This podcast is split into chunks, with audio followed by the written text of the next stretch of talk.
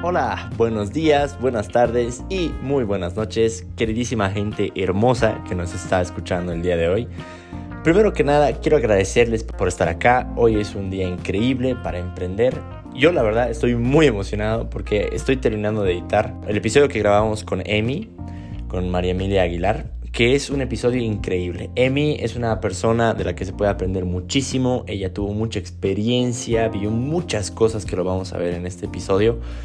Y es la verdad una historia increíble. Yo la verdad me quedé muy feliz con, con, todo el episodio que hemos tenido. Me encantaría tener aún más episodios porque es una persona con muchas cosas de las que se puede aprender. Y bueno, sin nada más que decirles, quiero darles la bienvenida al show. Mi nombre es Gabriel Ríos y recuerden, hoy es un hermoso día para emprender. Les dejo el episodio que tenemos con él.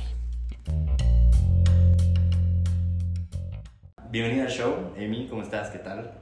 Muchísimas gracias, Gabo, por tenerme aquí. La verdad es que estoy súper emocionada por poder charlar contigo, tener una conversación y, y poder también contar un poco de, de mi historia dentro de, de, todo este mundo que es el emprendimiento.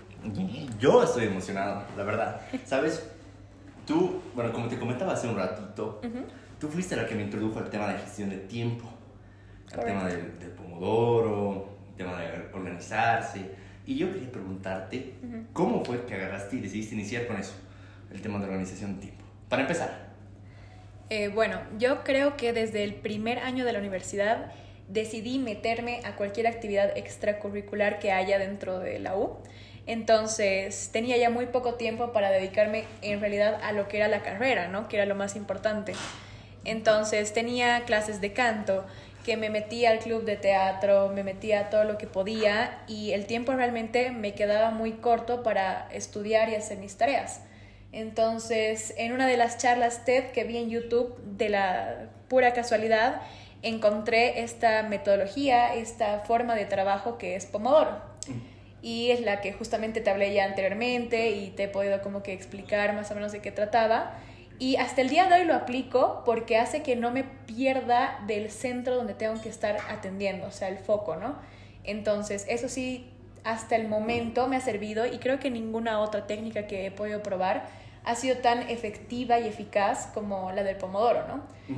Entonces, así algo para explicar a la gente que tal vez no sepa, eh, es que básicamente tú haces 25 minutos de eh, lo que estás haciendo, concentración total, sin tener absolutamente ningún tipo de ruido, eh, celular, teléfono, lo que, lo que haya en la televisión tampoco, y directamente enfocarte en lo que tienes que hacer. A los 25 minutos tienes que parar 5 minutos para descansar y ahí puedes como que despejarte. Yo lo que hago es pararme porque a veces como que tengo mucho sueño y luego de eso como que me paro, me voy a tomar un agua, vuelvo y otra vez los 25 minutos. Mm, okay. Entonces es una iteración de tres eh, de estas sesiones hasta que al final la última, la tercera, es de 30 minutos, donde ya puedes hacer muchas más cosas, ¿no? O sea, revisar tu celular, responder mails, WhatsApps, lo que necesites. Y me ha funcionado bastante para no perder el foco, porque antes lo que yo hacía era multitask y eso era, pero lo, Lo peor. peor. Antes de, antes de que iniciemos con el tema del pomodoro, Ujú. porque a la gente que no te conoce, yo te conozco, ¿no? Tantos años que somos amigos, pero a la gente que no te conoce, eh, ¿por qué no nos cuentas un poco de lo que hiciste, qué estudiaste, dónde viviste? Cuéntanos un poco de eso. Eh, bueno, a ver, para empezar, mi nombre es María Emilia, todos me conocen como Emi. Tengo 22 años y ya egresé de la carrera de Ingeniería de Sistemas Computacionales en la UPB, aquí en La Paz, Bolivia. Y bueno, eh, desde mi primer año me metí a todo lo que es empoderar a las mujeres dentro de lo que son las áreas STEM, que es de ciencias y tecnología. Y desde ahí creo que ha comenzado un gran camino y un gran viaje para conocer personas adecuadas para seguir fomentando este tipo de trabajo. Y en la mitad de eso me encanta también poder ayudar a la comunidad como tal. Entonces he estado de vicepresidenta de la Universidad Privada Boliviana, que era la CUPB, la Sociedad Estudiantil. Uh -huh. Ah, ahora soy presidenta de la rama eh, estudiantil de, de, ingeniería, ¿no? que es la IEEE, que son de ingenieros y todo lo que respecta a eso, para promover simposios, charlas, talleres y todo. Y siempre he estado muy metida en lo que es el mundo del tech, en el mundo del software y todo eso. Y bueno, también actualmente estoy trabajando en el eh, BCP. Veo toda la parte que es transformación digital, agilidad, ciencia de datos, análisis de resultados y todo eso, ¿no? Que también es una gran parte de mi vida ahora. Tengo 22 años y a veces parece como si tuviera 30, pero creo que he intentado no perder el tiempo en la universidad como eh, otras personas también suelen hacerlo, ¿no? Y eso también ha sido decisión propia porque sí, algunas veces he sacrificado salidas, que ir a comer con amigos y todo eso por estar trabajando. Desde mi primer año yo trabajo. Eh, he sido líder del equipo de desarrollo web en Smart Soluciones, entonces era una empresa chilena que había que era para hacer páginas web y software y todo eso. Entonces, creo que sí ha valido la pena, pero ha sido, ha sido un camino bastante largo.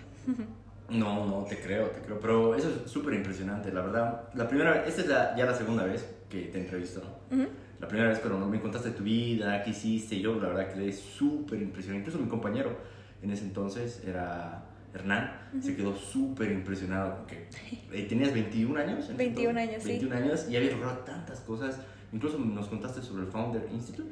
Claro, sí, eh, ese ha sido uno de mis mejores logros, yo, yo creo, la verdad. Ha sido Em, justamente una escuelita, yo la quiero llamar, para emprendedores, donde hemos tenido también el acercamiento de estar con em, emprendedores netos de Bolivia, ¿no? O sea, eh, los dueños de Yaigo, hemos podido ver a los de Ultracasas y nos han podido contar cosas que realmente han vivido en el campo del emprendimiento como tal y aquí sobre todo que es más complicado que en cualquier otro lugar, ¿no? Súper, súper. Y incluso de eso venimos a hablar hoy.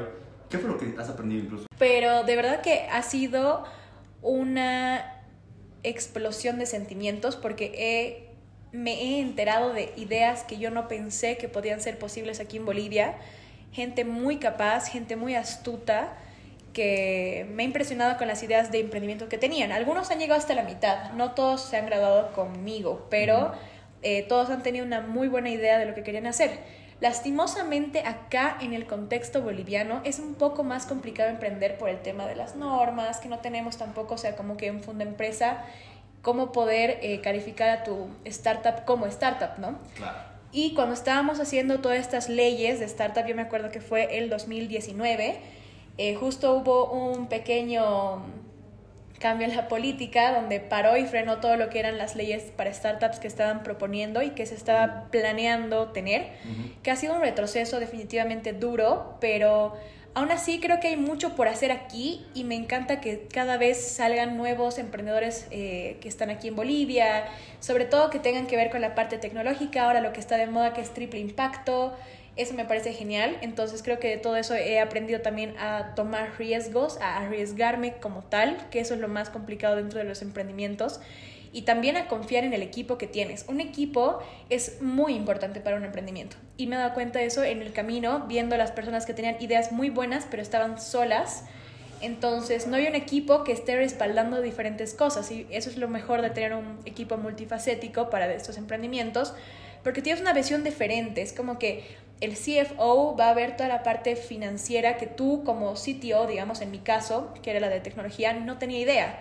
Y el CEO va a saber un poco más de cómo administrar al equipo entero. Entonces, son diferentes perspectivas que te vas apoyando y por más de que digan que uno lo puede hacer solo, sí, lo puede hacer solo. Es mucho más complicado, pero qué mejor tener un equipo que realmente te sepa ayudar. Pero también hay que saber escoger a la gente. Eso, eso te quería preguntar. ¿Cómo es que escoges un, equipo? ¿no? Porque también, como tienes que vender, como tienes tú una idea, tienes que agarrar y vender a, las primeras, a las primeras personas que te vendes tu idea es a tu equipo, porque tu equipo tiene que creer en tu idea. ¿Cómo vendes una buena idea?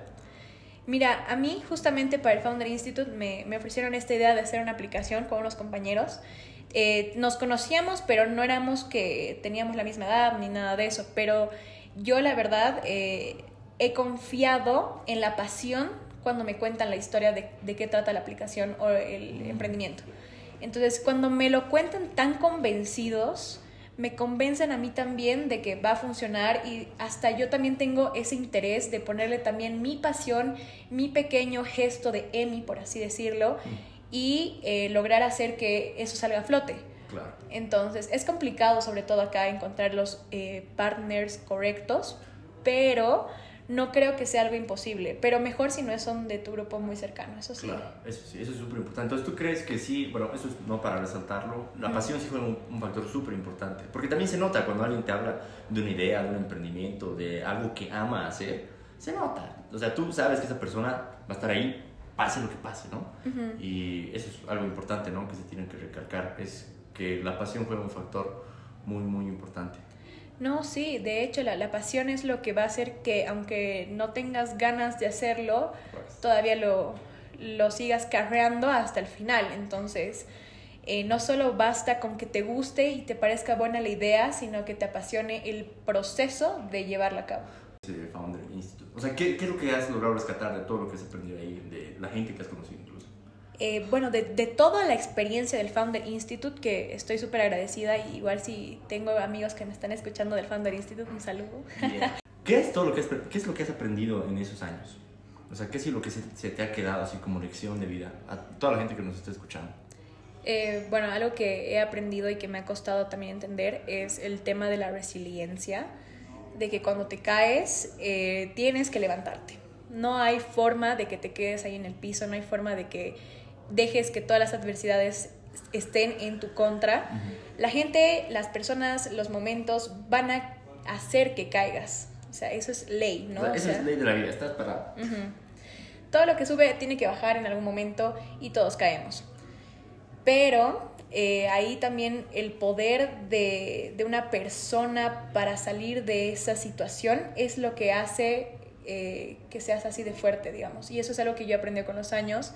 Y ahora, viendo hacia atrás, sí me doy cuenta de que eso ha sido lo que me ha hecho Emi, digamos, ¿no? Porque, claro, o sea, en, el, en la universidad había mucha gente que dudaba de mí. Exacto, ten, teníamos esa conversación de que en, en, la universidad como que como eran eh, más chicos que chicas, la mayoría me subestimaba porque no era eh, del estereotipo que ellos pensaban que debería haber sido. Entonces por eso no creían que era lo suficientemente buena. Y así, ¿no? O sea, es como que la gente siempre va a querer que caigas.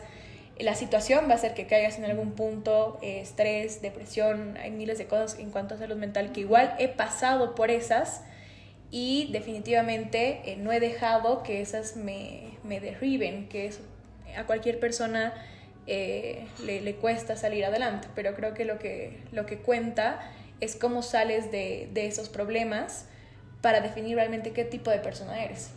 ¿Y cuál ha sido el momento más difícil que has tenido que pasar hasta ahora? O sea, ¿cuál ha sido el reto más grande o la caída más dura que has, de la que has tenido que levantarte? Eh, he tenido varias y una de las más recientes ha sido justamente en un emprendimiento, una startup que estábamos realizando con los amigos. Justamente era para el Founder Institute.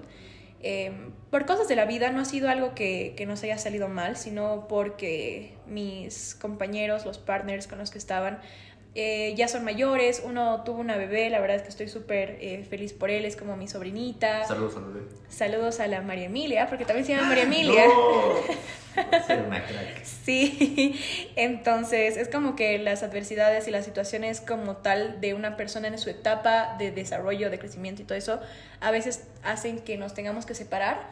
Era un proyecto súper lindo, pero he caído en la realidad de que era también proyecto ambicioso, ¿no? Y eso me ha pasado igual ya dos veces con igual emprendimientos, donde yo tenía estas ganas así, pero de hacer mi primera plataforma de educación en Bolivia, digamos, que sea netamente boliviano, como un cursera, pero hecho por, por mí, por bolivianos y para bolivianos, ¿no? Y ahí fue cuando también caí, ¿no? Esa, esa fue la, la, caída más dura porque he caído en un mundo donde yo no tenía ni idea cómo se empezaba a emprender. Era mi primer o segundo año de universidad, si no recuerdo, y yo no sabía muy bien cómo empezar. No sabía muy bien cómo hacer un presupuesto, no sabía muy bien cómo hacer un análisis financiero de esas cosas, porque yo no venía de ese mundo.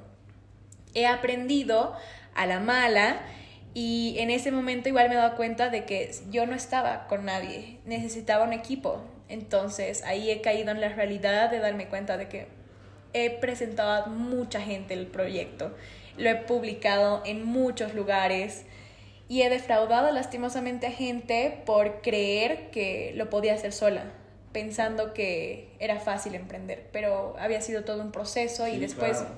claro. después me metí a diferentes... Eh, como que bootcamps, cursos, eh, todo esto del Founder Institute, para realmente aprender y saber que no me estaba cayendo a una como que almohada de plumas, sino que me estaba cayendo contra el pavimento.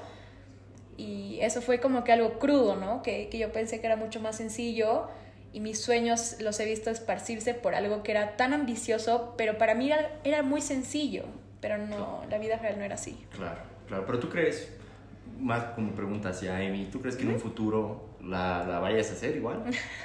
sí, definitivamente tengo estas eh, ganas y las ansias de emprender. Siempre creo que he tenido este lado emprendedor eh, que también lo, lo saco un poco de mi papá que me jala a que siempre tenga iniciativa para cosas nuevas, para proyectos nuevos y definitivamente no va a ser la última vez que vayan a ver a la Emi en, en algún emprendimiento. En mi emprende. Eh, claro, definitivamente estoy eh, con estas ansias de empezar algo nuevo y sobre todo ganar también arte experiencia. Para eso quiero aterrizar bien con lo que es la carrera, lo que es mi trabajo y asumir la responsabilidad de hacer algo que impacte a Bolivia, ¿no? No quiero algo que solamente impacte a 3, 4, o sea, quiero algo que sea grande, pero para eso sí, o sea, lo voy a hacer, pero me va a tomar un tiempo y estoy, sí, estoy ahí. Si empiezo algo, tengo que terminarlo como sea, entonces es algo que, que, espero yo también hacerlo porque me encanta, o sea, me encanta también poder aportar en algo, creo que eso es algo innato mío. ¿Qué te parece si te pregunto? Bueno, ya hemos hablado de lo que es, ha sido tu primer emprendimiento, ¿no? Ha sido tu un, el momento más difícil que has tenido que vivir, ¿no? Después hemos hablado de que ha sido capaz, ha sido tu más grande fracaso y has aprendido que es importante el equipo. Sí. Es importante el equipo y también la experiencia, ¿no? Que puedes ganar ahí en el proceso. Pero si tuvieras que agarrar y viajar al pasado y darte un consejo a la María Emilia de joven, recién salidita del colegio, ¿qué te dirías? Bueno, creo que a la María Emilia de 17 años le diría que le ponga más fuerzas, porque creo que el primer año me ha costado creérmela. Sí, me ha costado creer realmente el poder que tenía también mi voz de poder cambiar algunas cosas que no me gustaban y también he tenido un carácter muy suave en esas épocas, entonces yo le diría que sea mucho más fuerte que empiece a ser igual un poquito más, em, mm, no sé cómo explicarlo, pero que se ponga, se ponga más fuerte frente a los demás, porque había momentos donde también se aprovechaban de, de lo que una persona era tan buena o una persona era tan, no sé, correcta, entonces creo que ese primer año sí la he vivido un poquito ingenua, por así decirlo, y me hubiera gustado que alguien me hubiera dicho que que el carácter que vaya a formar va a ser que me plante bien frente a los demás para evitar ciertas cosas, digamos. ¿Cuál es el momento exacto en el que te diste cuenta de, hey, esto no está bien, tengo que ser más fuerte? ¿Cuál ha sido el punto de quiebre? El punto de quiebre ha sido exactamente en la universidad. Eh, estábamos con mis compañeros y lanzaron un comentario de que yo realmente no podía hacer una materia que, la, la verdad es que la materia era la, la, más complicada que he pasado hasta el momento, que se llamaba compilación. Eh, suena duro y había sido, pero es que otro, otro nivel de... Un reto. Sí, un reto totalmente para mí. Y yo lo estaba haciendo con un compañero, era, era esto como en grupos, y al final mi compañero como que igual se frustró con el trabajo y cada uno lo hizo aparte. Entonces, hacer un, un, trabajo tan pesado aparte, hacerlo solos, ha sido para mí llanto, ha sido para mí darme cuenta de que no, tal vez no era la carrera para mí, yo ya me estaba desmoronando. Y ahí, en ese momento, cuando yo estaba cayendo y cuando yo no creía en mí y no creía que podía sacar mi proyecto adelante, que la verdad es de que era, era bastante duro, un compañero se, se, se mandó un comentario de que no iba a poder, o sea, de que estaban apostando de que yo ya iba a salirme de la carrera o de que no la estaba logrando o inclusive como que no me veían tan capaz y pensaban que yo iba a hacer trampa, me iba a copiar de, de alguien. Y siempre han sido de esos reservados que no te podían ayudar, o sea, ni aunque preguntes te iban a ayudar y te iban a dar la mano. Y dije, no, o sea, aquí no puedo, o sea, me hice como que el recordatorio de que yo sí podía, aunque en el momento pareciera que no, porque esos chicos, y no, no son todos, ¿no? No me malinterpreten, si igual mis amigos están escuchando esto, he tenido un, grandes amigos, pero tengo algunos donde realmente eh, les agradezco pero por haberme lanzado estos comentarios y haber desconfiado tanto de mí y de mi capacidad como también mujer, que me han hecho salir adelante y decir, oye, no, esto no está bien, tengo que hacer algo también por mí y por otras chicas que se pueden sentir como yo, porque no es bonito que alguien te quiera bajar de un lugar donde ya estabas perteneciendo solo porque, no sé, te ven como una chica no sé, diferente. digamos. Exacto, sí, porque yo no cumplo con el estereotipo de, mm. de, la carrera y no me gustan los estereotipos. Yo, yo voy siempre contra la corriente, no me gusta pertenecer al, mm. al estereotipo. Mucha gente tiene que agarrar y vivir el hecho de que mucha gente le digan que no pertenece a ese lugar, que no está en ese lugar y tenga que agarrar y se salen. O sea, mucha gente realmente se deja influenciar. Qué bueno, ¿no? Tu historia de que te diste ánimos para realmente echarle ganas y no dejar no, que nadie te influya lo que tú quieras hacer, ¿no? Y eso también se aplica a los emprendimientos. Muchas veces tú muestras tu idea y te dicen, no va a funcionar, ¿para qué haces eso? No pierdas tu tiempo. ¿Y qué, fue, qué es el centro de tu motivación? ¿Qué es lo que te motiva a ti a, a levantarte cada mañana y a hacer lo que haces? Creo que la motivación para hacerlo todos los días es saber que por lo menos con mi ejemplo, puede inspirar a una persona.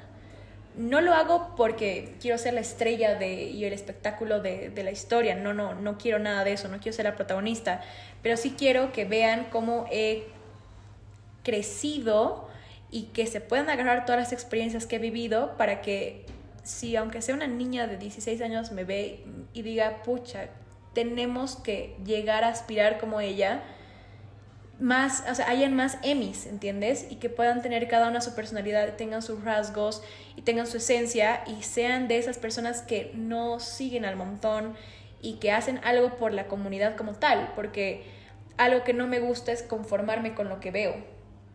Entonces, para mí siempre va a ser querer, aunque sea revolucionar una pequeña parte de mi pequeña comunidad, pero con tal de hacer algo, yo voy a estar tranquila. Y si alguien más se puede inspirar por eso, entonces yo creo que estoy haciendo bien el trabajo al que creo que he venido a hacer también acá. Eh, hablando de inspiración, ¿quién es, ¿quién es alguien, ya que tú quieres inspirar a gente y mucha gente te va a mirar, estoy seguro que ya mucha gente lo hace, ¿no? Que dice, wow, mira, ha vivido esto, tiene 22 años, ha hecho esto, esto, esto, esto, esto. ¿Quién, ¿Quién ha sido alguien que tú has mirado y dicho, yo quiero ser así? quiero vivir así, yo quiero llegar a ser así. Justamente tengo una historia bastante interesante con eso el año de mi promoción estábamos ya eligiendo qué universidades eh, íbamos a asistir y todo eso y venían a darnos las charlas eh, de diferentes universidades, qué cursos, qué todo eso. Y justo conocí a una boliviana, mujer, que era eh, dueña de un instituto que enseñaba tecnología. Se llama Daniela García. Un, saludo si está escuchando. Saludos. Pero es como que ella mostró la realidad de cómo las mujeres no están muy metidas en el área de la ciencia y la tecnología. Entonces era como que me llamó la atención, pero lo dejé ahí. Pero me dio un discurso realmente muy bueno y mostró cosas de la tecnología que yo no sabía que, involucraban. O sea, yo no sabía que podían involucrar el diseño de videojuegos, eh, lo que son los diseños de robots, que son los autos, que son los autos eh, también con esto de la energía solar y todo eso son cosas que nos ha mostrado como un primer pantallazo para que dejemos el miedo de que era muy difícil. Y lo interesante ha sido que yo dije, wow, es que, es que está inspirando, es como que está charlando, está convenciendo, una por una. Sí, éramos 180 eh, personas en mi promoción, pero definitivamente hemos debido ser pues unas 80 chicas, de las cuales se comprometió con hablar a todas. O sea, eran las 80 chicas donde decía, mira, si te gusta, podemos hablar, conversemos, te puedo ayudar, te puedo guiar. Y yo le tomé la palabra y le dije, ok, yo te voy a tomar la palabra y yo voy a eh, escuchar lo que tienes que decir y lo que me quieres mostrar a este mundo, porque me parece interesante. Y me metí a una de sus clases, que era programación de videojuegos. Y me enamoré. Y dije, solo bastaba que me hablen para darme cuenta que yo podía hacer las cosas sola.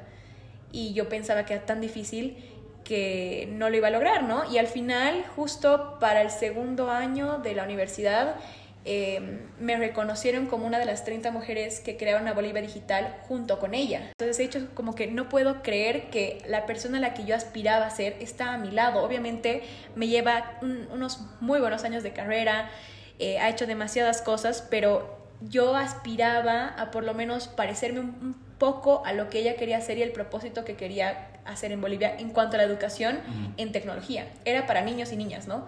Yo me concentré un poco más para las niñas, pero ella, ella era para niños y niñas y, y realmente fue una inspiración que hasta el día de hoy sigo acordándome y la sigo siguiendo en todos sus pasos. Eh, obviamente conversamos de vez en cuando, pero estoy muy segura de que ella va a seguir escalando y yo voy a seguir aspirando a ser ella. Entonces, me encanta. ¿Tú consideras, tú dices, digamos, que ella es una persona exitosa o consideras el éxito otra cosa distinta? No, definitivamente yo concuerdo con que es una persona exitosa, no por los diplomados, los másters, la carrera que ella ha estudiado, sino por el compromiso que ha tenido en hacer todo lo que ha hecho hasta ahora en cuanto a proyectos, en cuanto a sus clases, que este instituto que se ha creado, que yo nunca había visto un instituto de, o sea, que te puedan ayudar a ti como un niñito a ver y hacer tecnología. Entonces, una persona exitosa se va a basar también en el en el enfoque y en, la dedicación que tú le vayas a poner a, tus proyectos, a tus propias cosas. Entonces, definitivamente ella lo es para mí y ella es feliz haciéndolo. Entonces, eso me parece la completa definición de éxito. ¿Cómo te proyectas de aquí a unos 10 años? De aquí a unos 10 años yo me quisiera proyectar siendo o mi propia jefe o gerente. Me está gustando mucho lo que es el banco porque estoy pudiendo realmente demostrar mi capacidad de hacer transformación digital, que es lo que más me gusta y también como que intento meterme a todo lo que se pueda para mejorar la cultura de la misma empresa como tal, ¿no? Entonces, si yo me pudiera meter y ser una CEO de algún banco, de alguna empresa, yo creo que estaría haciendo eh, el papel en el que siempre soñé ser desde chiquita. Entonces, me encantaría ser una de esas reconocidas en Bolivia por ser de las pocas mujeres gerentes generales que ves en en el ámbito del sector privado o sector público, ¿no? Entonces creo que yo me veo en 10 años haciendo eso y viajando un montón también. Me encantaría conocer distintos lugares de Europa. Alemania, uno de esos a los que te voy a visitar. Pero, pero sí, o sea, me veo viajando, me veo disfrutando la mejor versión de mí que yo creo que voy a hacer para ese entonces. ¿Qué sueño tenías cuando eras niña? O sea, cuando eras una niña, ¿qué fue algo que decías, wow, yo quiero hacer eso, ese es mi sueño? Mi sueño en el momento... Aunque sea loco, no pasa nada. Era ser abogada. Mira los cambios de vida. sí, yo, yo quería ser abogada, me encantaba ver las eh, series de Law and Order, todo lo que tenía que ver con así el derecho, ajá, claro, el derecho como tal me parecía muy interesante y siempre he participado de lo que son los MOONs, los simulacros de, de las Naciones Unidas. Eh, en mi colegio habían un montón de esos, eh, como que competencias, si le puede decir, sí, debates. Y me encantaba, me encantaba debatir, me encantaba dar la contra, me encantaba investigar sobre el país, sobre el tópico, sobre eh, todo eso y creía que estaba destinada a ser una voz dentro de ese marco, pero al final descubrí que mi voz tal vez se refería a llevarlo a lo que era la ciencia y la tecnología. para toda la gente que no, que no sabe qué es un MOON, ¿qué es un MOON? Un MOON es un modelo de las Naciones Unidas que lo implementan los colegios para debatir sobre ciertos tópicos de distintas partes de, lo que son las Naciones Unidas, ¿no? La ONUDD, que es lo de las drogas, UNICEF, eh, podemos hablar sobre distintos tópicos. global, así, contaminación. Exactamente, contaminación, se puede hablar sobre el tema de uno de los que más suenan en los moons son el aborto. Oh. Claro, porque tú tomas una posición de un país, no puedes opinar como, como yo, María Emilia, no puedo opinar. Voy a opinar como el país que me ha tocado, digamos, Alemania, Argentina, ¿no? Entonces, es como que se da un debate muy interesante porque a pesar de lo que tú crees, tienes que amoldarte a lo que has investigado sobre el país al que estás representando y tienes que ser muy diplomático al preguntar y al intentar debatir y encontrar soluciones para ciertos problemas. Entonces, ahí es lo, es lo, es, lo, rico de los moons, o sea, es donde realmente te conoces como persona para saber cómo vas a debatir hasta en los temas mucho más eh, variados que existen en el día a día. Wow wow, oye, pause, oye, qué, qué, loco, yo no sabía que existían los moons, de verdad. No, sí son. Wow, qué ¿Y en cuántos moons has estado, has participado? He estado desde que se podía entrar, que era en sexto de primaria. ¿Sexto de primaria? Sí, sexto de primaria ya podías entrar. Y podías ser paje también, o sea, podías así tú ser el que, el que va a entregar agua a los delegados. y luego he crecido dentro de los Moons y he tenido la, la suerte de poder estar en diferentes roles hasta poder ser presidenta de la mesa Que eso, eso, es lo más lindo, ¿no? Porque es como que te toca moderador, vicepresidente y presidenta. Entonces la moderadora es la que va a dar la palabra para que tú como país hables. Y no puedes hablar como yo. Es como que yo en tercera persona, Alemania, Argentina. Entonces era como que la presidenta o el presidente son los que toman las decisiones finales y son los que hacen los acuerdos. O sea, te dan un tiempo, es un quórum, es todo un proceso, un protocolo interesantísimo, donde al final em, se tienen que aliar los países que tengan las corrientes parecidas y luego el presidente es el que elige la resolución que gana. Y la resolución ganadora es la que tiene las mejores propuestas y tienen hasta viables y todo eso. Entonces, analizar esas cositas. Así un mundo entero. Claro, o sea, yo decía, este, este es mi lugar, pero obviamente aquí no funciona así el derecho, no funciona de esa manera. Los MUNS es más para la diplomacia, o sea, lo que es eh, relaciones internacionales. Relaciones internacionales, así, tal cual. Entonces, y ese era, era, un sueño que yo creía que no era mío, porque justo estaba con un amigo en esa época que era muy unida, que él sí quería estudiar eso, entonces siento que, que yo estaba compartiendo su sueño Mm, y dije como que no, aquí no es, o sea, no voy a compartir el mismo sueño que esta persona, que este mi amigo, entonces me voy a ir para otro lado, entonces me fui investigando y ahí fue cuando mi profesor justamente de, de computación me dijo, oye, qué bueno que eres con la computadora, o sea, y siento que eres media, media loca para, para hacer cosas porque ya yo hacía en Excel mis cronómetros, porque me aburría. Y me metió a unas Olimpiadas de Informática donde me fue bastante bien, la verdad. Y ahí como que me dijeron, ¿y por qué no estudias sistemas? Y yo, ¿qué? Así, ¿yo? O sea, no te imaginabas, no te imaginabas en ese entonces estar en sistemas. No, no, para nada. O sea, yo no tenía, o sea, mi sueño era ser abogada. Entonces, es como que por cosas de mis profesores que de verdad yo los quiero un montón, eh, he podido meterme a lo que era los diagramas de flujo, entender la lógica de la programación que te abre la cabeza de cualquier forma, aunque no te guste. y, y, ya ves las cosas diferentes, es como que te abre una perspectiva que no, no la veías antes. Wow. ¿Cuál es la materia que más te llamó la atención en la universidad? ¿O cuál es, digamos, el área que más te gusta dentro del área de sistemas? Me gusta lo que es eh, el desarrollo de, de software como tal. Pero la materia más interesante es ingeniería de software, porque tú ves las metodologías que puedes aplicar para realizar softwares eh, de tamaño así gigantesco en tiempos reducidos con un equipo de concentración bastante alto. O sea, es, es muy interesante esa metodología, eh, se llaman metodologías ágiles, que son específicamente para llevar adelante este tipo de proyectos súper ambiciosos. Eh, en el banco se usa mucho de esto y esa es la parte que más me, me, gusta, ¿no? Todo lo que es project management, o sea, el manejo de proyectos. Ajá. me dijiste que eras... Eh... Scrum Master. Sí, sí, soy Scrum Master. Estamos implementando en mi área, eh, que es la parte de gestión de desarrollo humano. Estamos haciendo que, que todavía estemos metiéndonos a todo el tema de, de las metodologías ágiles, porque estamos transformándonos a esa manera innovadora de trabajar, que es muy eficaz y es bien interesante de aplicarlo. Entonces, me encanta y estoy también súper feliz de, de, que me han dado la oportunidad de poder como que practicar lo que también he aprendido en la U, ¿no? Que era lo importante. Claro. Me contabas, justamente antes de iniciar eh, la grabación y todo, me decías que tuviste otros emprendimientos antes. ¿Este fue el único emprendimiento que tuviste, el de el que fallaste? ¿O tuviste otros emprendimientos? Eh, claro, el, este emprendimiento que, que se llamaba Ganga, era, era el, que, el que falló, pero sabemos de que eso puede crecer y puede nacer en cualquier momento, o sea, solamente es cuestión de volvernos a juntar con los eh, colegas con los que estábamos y meterle nitro a eso, ¿no? Y después de eso era esta plataforma de educación que quería hacer. Y yo ya la había creado en una materia y se llamaba Lab de mí, porque era el Lab de EMI pero también tenía el sentido de ser una academia y un laboratorio. o sea, es que era, era lab de mí con Y, ¿no? Era laboratorio y era una academia, porque estaba mezclando eh, lo que son los cursos y lo laboratorio que era ciencia, pero era, era la, la, frase era bien interesante porque era lab de Emmy, ¿no? Obvio, obvio, obvio. Y, y yo ya tengo como que esto de mi marca personal, por así decirlo, donde la gente no me conoce como María Emilia, o sea, me conocen como Emi y lo, lo siento tan amigable que siento que es así como una marca personal que yo tengo. Así que. Entonces, empezar. Bienvenidos al show, ¿cómo están? ¿Qué tal? Bienvenidos al Startup Show. Buenos días, buenas tardes, buenas noches. Queremos presentar a mi buena amiga Emi el día de hoy. Consta, tú fuiste la que me introdujo a mí a LinkedIn Sí, claro. Y eras una... Sí.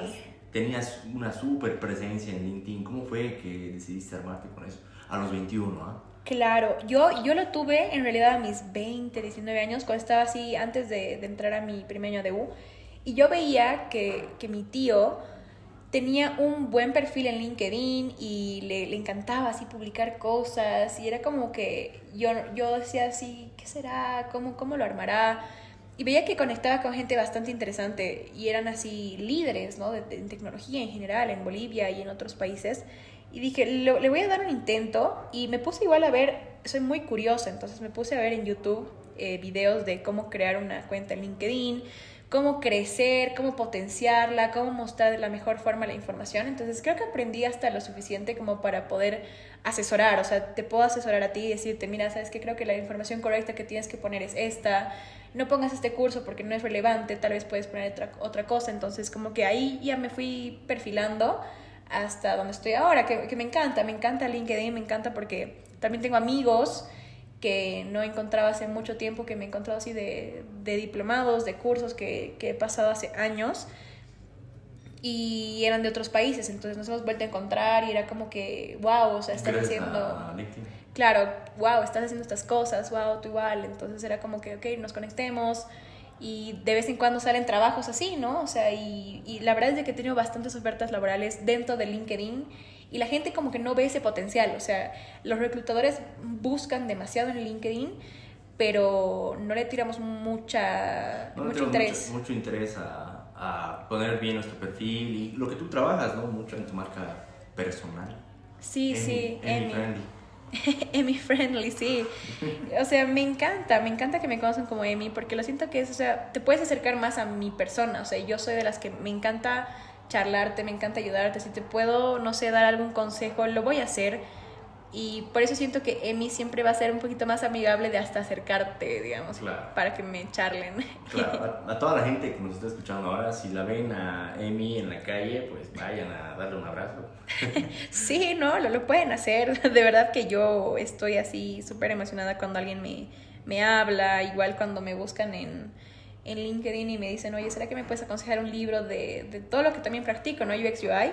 Lo hago, lo hago con, con todo el gusto, no, no tengo ningún problema de ayudar a nadie. ¿Mm? ¿Cuál es, ¿Cuál es tu libro favorito? ¿O cuál es un libro que, que te encanta, que lo podrías leer mil veces? Eh, es muy geek porque no tiene nada que ver con romanticismo, no Ah. tiene nada que ver con una ¿Qué se historia. trata de tu vida? ¿Cuál es el libro que te gusta?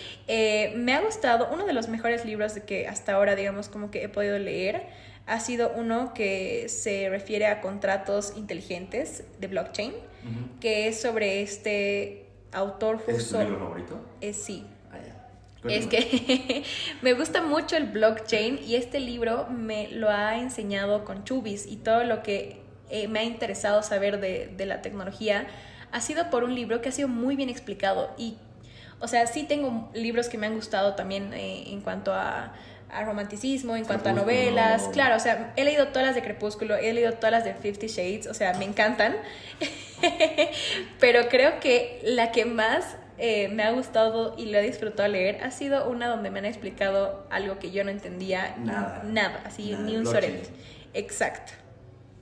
Entonces, e- eso es lo que, lo que más me ha gustado de este libro y, y lo voy a aconsejar y lo tengo también en PDF para mandar a todos. ¿Cómo nos dijiste que se llamaba? Se llaman Contratos Inteligentes y Blockchain de Alex y el apellido es uno ruso que ahorita no lo tengo en mente, pero... Lo voy a poner ahí en la descripción para que la gente lo vea. Sí, no, de hecho que sí, y es muy bueno y te explica los alcances, los límites, la, la parte moral también que tienes que saber de lo que consta una blockchain, ¿no? Que ahorita no vamos a entrar en ese tema, ¿no? Claro, pero es, es muy interesante y ha sido de los más lindos.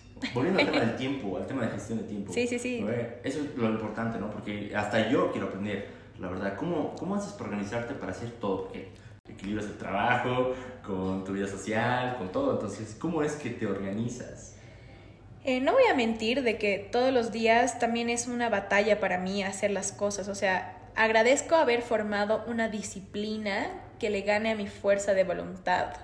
Porque a veces como que la fuerza de voluntad nos arrastra a seguir en cama, a no levantarnos, pero a veces tengo una disciplina ahí pequeña metida para hacer las cosas. Entonces yo lo que pongo es así, en la mañana me despierto y pongo en un blog de notas o en una de esos recordatorios todo lo que tengo que hacer en el día.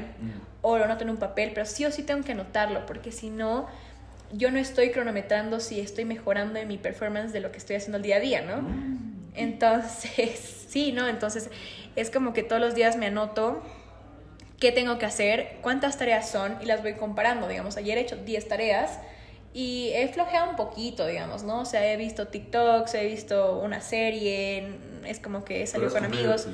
Exacto, pero las he cumplido. Entonces al día siguiente tal vez me quiero poner un reto más, entonces digo, ok, entonces haré 12 cosas, de las cuales dos sean para mí. Entonces yo estoy también disfrutando de, lo, de las tareas que tengo que hacer porque en la mitad hago algo para mí.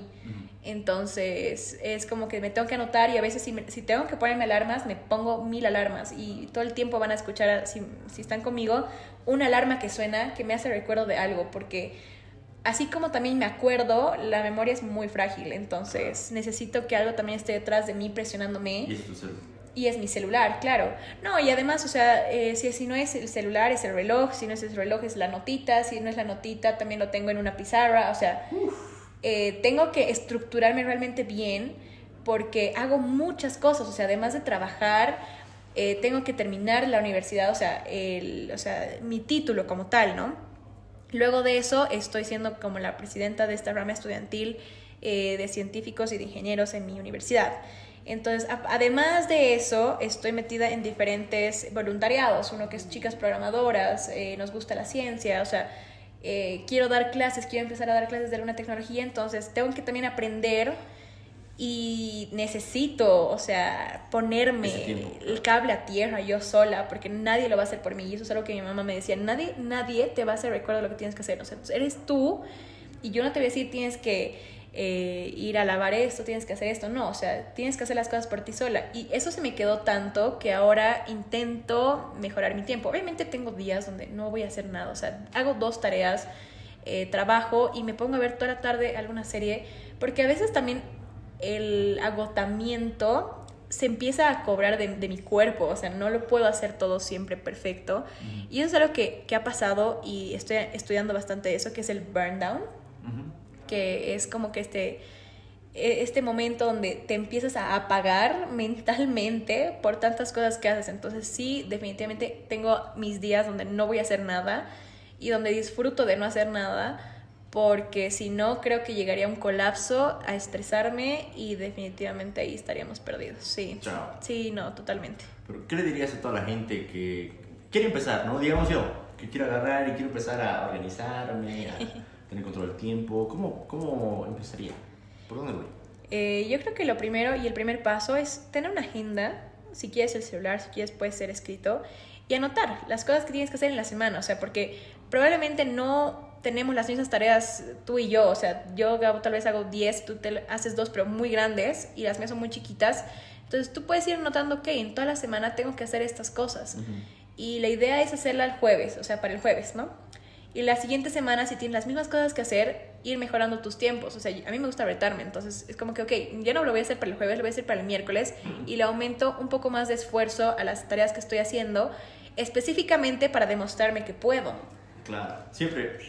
Claro, y obviamente hay, hay días y semanas donde no las vas a lograr, pero la idea es como que ir viendo y midiendo tu rendimiento, poner prioridades a las tareas que realmente importan poner prioridad a las tareas que te van a dar eh, dinero, porque eso es importante, o sea, aquí nosotros no, no, estamos para hacer también las cosas por pasión, lo que te da dinero siempre va a ser primero, pero siempre tiene que haber espacio para el aprendizaje, para lo que tú quieras experimentar, para lo que tú quieras aplicar, entonces es, es necesario que lo anotes, porque si no lo anotas, no lo haces realidad, va a estar en tu cabeza navegando. Claro. Si podrías denominar en una palabra a los emprendedores, ¿qué palabra les, les pondrías encima?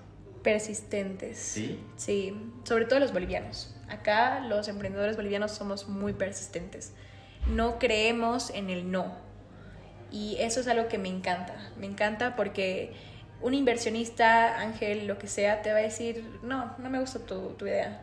Pero no se van a quedar ahí. O sea, van a decir, ok, no te gusta a ti, pero le va a gustar a alguien. Y es como que algo que nos identifica como, como bolivianos el hecho de no rendirnos y el hecho de buscar hasta formas de iterar, iterar y pivotear hasta llegar a lo que tú quieres hacer. Entonces, somos muy persistentes y yo los defino de verdad con mucha garra, o sea, sobre todo las personas que ya tienen sus empresas, o sea, de lo que ha empezado como una startup y ya luego es empresa, ahora yo los veo como que sabiendo todo el proceso que lleva y que necesitas para llegar a donde estás, realmente yo los aplaudo de pie y tengo así unos cuantos amigos que de verdad así yo estoy muy impresionada por el trabajo que han hecho hasta ahora.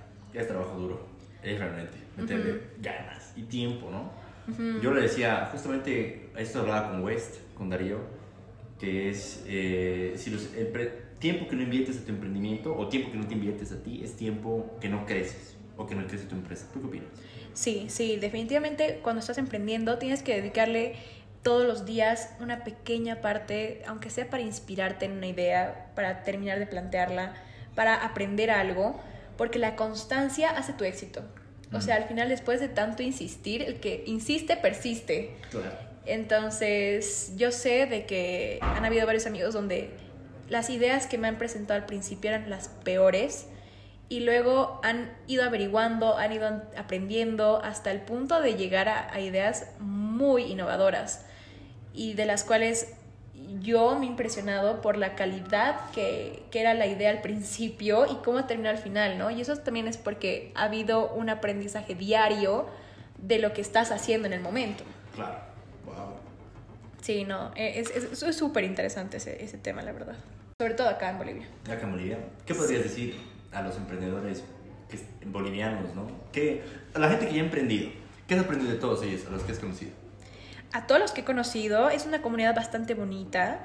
Eh, donde todos están siempre compartiendo algún tip, todos están compartiendo cómo expandirse, algunos ya son eh, palabras mayores, ¿no? Entonces ya hablan de cómo tienes que tener un equipo que se pueda expandir a otras regiones de Latinoamérica, ¿no? Entonces, eso es interesante, eso es, eso es muy, muy lindo de, de ver pero creo que lo, más bonito que puedes hacer del, emprendimiento como tal es encontrar una linda causa también a la cual estás aportando. O sea, tienes que solucionar el problema, no tienes que hacer algo por hacerlo.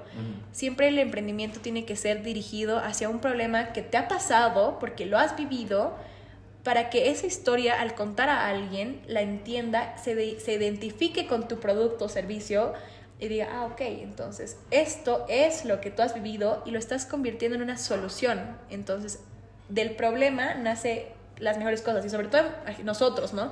Ingeniosos, bolivianos súper eh, atentos, entonces eso es lo más bonito de, de, lo que es emprender, o sea, solucionar realmente algo que a nosotros nos, nos molesta o nos para. Si tuvieras un millón de dólares, un millón de dólares. Un millón de dólares para gastar. ¿En qué, qué harías con ese millón? Ese millón lo, lo invertiría. He aprendido mucho sobre, sobre inversiones, entonces definitivamente podría comprarme, no sé, mi casa que no se devalúa, mi, mi auto puede ser, pero se devalúa, pero, pero aún así sigue siendo algo que se necesita, ¿no? Y de ahí pura inversión para poder tenerla a largo plazo. En tecnología. Exacto. Apostaría más por las inversiones en emprendimientos, porque eso es lo más complicado de tener, ¿no? Entonces, si yo tuviera la oportunidad, obviamente no voy a decir, ay, no voy a darlo todo así a los emprendedores. No, o sea, obviamente yo me voy a agarrar una parte si es que tuviera la oportunidad, pero la otra la seguiría invirtiendo para apostar por los sueños de las personas que también tienen el mismo sueño que yo tenía en algún momento de emprender y apoyarlos, demostrar que no están solos, creer en sus ideas y hacer que las demás personas igual se inspiren por estas cosas y se cree como un ecosistema de emprendedurismo aquí en Bolivia que no existe, ¿no? Entonces, eso es lo principal. ¡Wow! ¿Algo más que quieras añadir antes de que cerremos el show? ¿Algo más que quieras decir? Eh, la verdad es de que estoy súper contenta de, de, poder estar aquí contigo, Gabo. O sea, de verdad que la, la, experiencia de poder contar mis cosas no se da todos los días. Y sobre todo una comunidad de, de emprendimiento como es la que, la que estás ahorita manteniendo. Entonces, de verdad yo te agradezco porque sin estas historias, eh, creo que no muchos estarían llegando a inspirarse, que eso es lo, lo, principal. La idea es crear el ecosistema. Aquí no hay un ecosistema de emprendimiento tan grande como en otros países. Entonces, yo súper chocha de tener la oportunidad y súper chocha de que tú lo puedas hacer. Ah, gracias. No, la verdad es que para mí, yo quiero hacer incluso más, más sesiones contigo porque has aprendido tanto y has vivido tanto y sabes tanto que no, o sea, no podemos quedar en una sola. Hay que hablar de, de, tantas cosas. Incluso nos puedes explicar, si quieres, en una próxima sesión, qué es el tema del blockchain. O, ¿No? ¿Nos puedes explicar step by step? ¿no? Sí, claro. O sea, igual para los emprendedores que quieran saber sobre lo que es la experiencia de servicios digitales. Eh, todo lo que es UX UI, yo me presto a hacerlo, si igual me quieren contactar, yo lo puedo hacer, no tengo ningún problema, la verdad es que eh, soy una persona que es súper fácil de conectar y contactar, entonces, no, o sea, libre para todos los que quieran. ¿Por dónde te contactamos o cómo es la mejor manera para estar contigo? Eh, definitivamente creo que la mejor es LinkedIn, por ahí siempre estoy, me encuentran como Emi Aguilar Rivero, pero también igual... Eh, o sea, no voy a dar ahorita mi número, ¿no? En, el podcast, pero si es que alguien te habla por, por DM en, Instagram, les pasa. Voy a poner ahí el, el, link a tu LinkedIn para que se puedan sí, contactar sí, contigo. Sí, que lo, y que lo hagan y, y, bueno, igual ahí están otras redes sociales como mi, mi Gmail y todo eso. Bueno, a toda la gente que nos está escuchando ahora, gracias por estar aquí. Y bueno, ya saben, si quieren agarrar y contactarse con Emi, mandar un mensaje si tienen alguna duda o también quieren saber algo más de su vida, algún consejo que ella les pueda dar, pues aquí ya lo tienen. Ella está muy abierta a recibirlos a todos. Sí. Así que, bueno, nada, yo creo que ya podemos cerrar el show.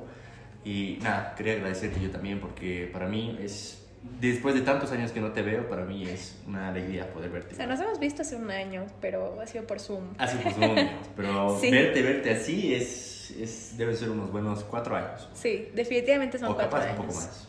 Capaz unos 5. Mm, puede ser. Sí, no, tal cual. Y bueno, muchas gracias en serio por estar aquí. Y quiero decirle a toda la gente que nos está escuchando ahora, muchas gracias por estar aquí. Si tienen alguna duda, no se olviden, pueden escribirme al Emprendedores de Alto Impacto o al Startup Show. Eh, mi nombre es Gabriel Ríos y recuerden, hoy es un hermoso día para emprender. ¡Qué lindo! Ay, gracias, Amy. Ay,